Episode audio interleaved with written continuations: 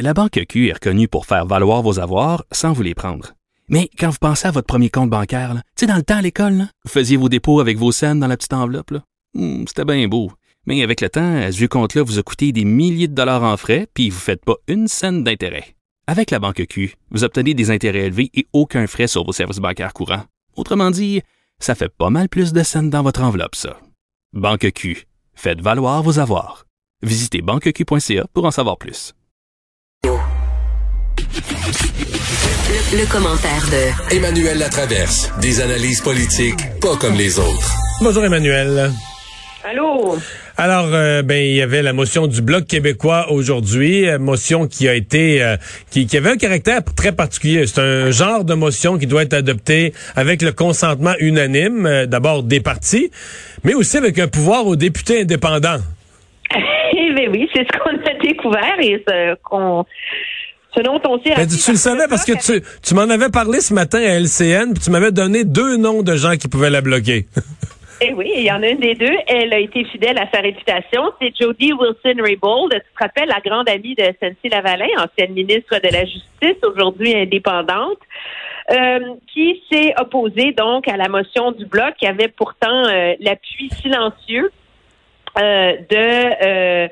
du Parti libéral, du Parti conservateur et du NPD. Le Bloc qui avait vraiment euh, pris beaucoup de précautions pour essayer d'écrire une motion le plus consensuelle possible. Tu sais, il n'y avait pas de de réclame, revendique, euh, sais, c'était conviennent, prennent acte de la volonté du Québec. Là, tu sais, justement pour s'assurer euh, qu'on C'était empoisonne c'était pas, pas rédigé en provocation, c'était rédigé pour aller chercher un consentement.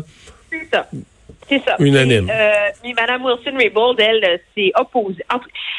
Elle essaie qu'on sait qu'elle s'est opposée, il faut que je te dise, parce qu'on a entendu sa voix et parce qu'elle a tweeté après pour expliquer que euh, euh, la partisanerie ne devait pas être une raison pour abandonner toutes les normes juridiques et élémentaires et le bon sens et qu'une question sur un enjeu aussi important que la Constitution méritait d'être débattue en bonne et due forme, etc., etc.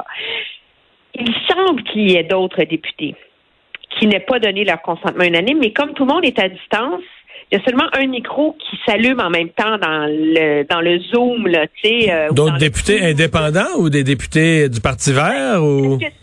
Ça serait des députés du Parti vert? C'est pas très clair. là. En tout cas, c'est sûr que c'est elle et elle le revendique, donc ça n'en prenait pas plus parce que ça prenait un consentement unanime pour que ce soit adopté. C'est vraiment une procédure parlementaire exceptionnelle. Ceci étant dit, le bloc perd pas au change, là. Moi, c'est mon analyse, je pense que le bloc sort gagnant de ça. Ben oui. Parce que là, c'est une petite manœuvre bien gentille. Mais là, le Bloc a annoncé qu'il reste une journée d'opposition d'ici la fin de la session parlementaire. Et c'est donc une journée pendant laquelle le Bloc peut imposer le thème du débat et là, déposer une motion qui va être débattue. Et donc, tous les partis à la Chambre vont se lever pour en débattre. Et là, ça devient plus périlleux pour les... Ouais. euh, Parce que là, sur le plan procédural, prenons les conservateurs, mettons qu'il y a des députés qui aimaient plus ou moins la motion sur le Québec. Aujourd'hui, il n'y avait pas grand-chose à faire. là. Les- de- le leader parlementaire disait consentement, puis c'est fini. Il disait rien, même pas, c'était silence. Ah, encore mieux. À, à Québec, faut dire consentement. Ça prenait juste quelqu'un qui disait non, mais qui n'avait pas besoin de dire oui. Alors, c'était idéal pour tout le monde, tu comprends? Alors que là, il va falloir que tout le monde se lève un à un. Oui, un vote Là, nominal, chacun doit se lever pour dire oui, je veux reconnaître le Québec. Ça, peut-être quelques députés de l'Ouest qui vont avoir mal aux genoux. Là.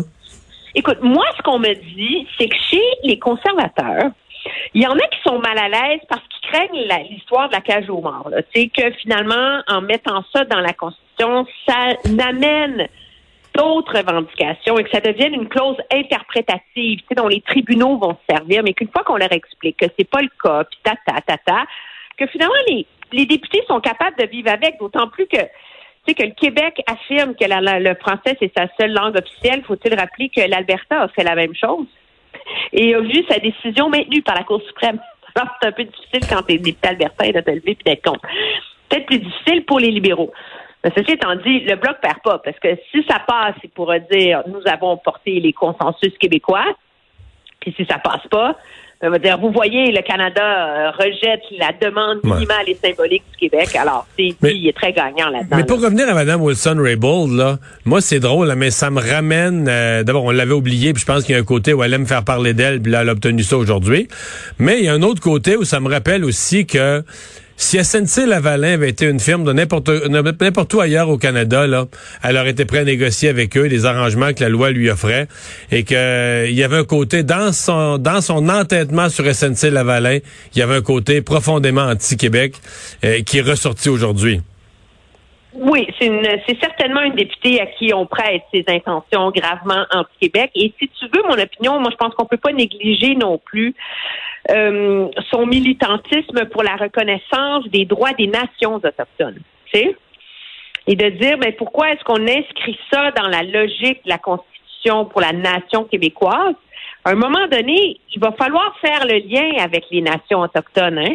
Et, et, et, donner un sens à ces reconnaissances, à cette reconnaissance-là.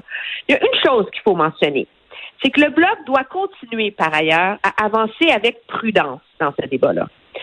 Parce que il y a ceux qui accréditent la thèse que François Legault ne demande qu'un affrontement à Ottawa parce que dans le fond, ça rallumerait la flamme souverainiste, etc. Mais je suis pas rendu là dans mon analyse. Non, je pense pas. Moi, je pense pas. Moi, je pense que M. Legault, il veut que ça passe. Il veut pouvoir dire que ça a marché. Merci, bonsoir. Tu sais, c'est tout le monde gagne là-dedans. Si le bloc pousse trop sur le bouchon, mais là, il accrédite les critiques des, des, des chroniqueurs torontois des grands journaux, là, qui vont casser du sucre sur le dos de la démarche de M. Legault. Il rend ça bien. C'est vrai qu'il gagne des points au Québec parce que ça complique la vie du Parti libéral, mais s'il pousse trop loin, il va compliquer la vie de M. Legault aussi, là. Alors, le Bloc a tout intérêt à continuer à essayer d'obtenir un consensus à la Chambre des communes dans ce dossier-là, contrairement à d'autres dossiers constitutionnels ou sur la revendication du Québec où ça le sert de diviser pour euh, affirmer ces principes-là. Emmanuel, merci beaucoup. Très bien. Bye bye, à bientôt.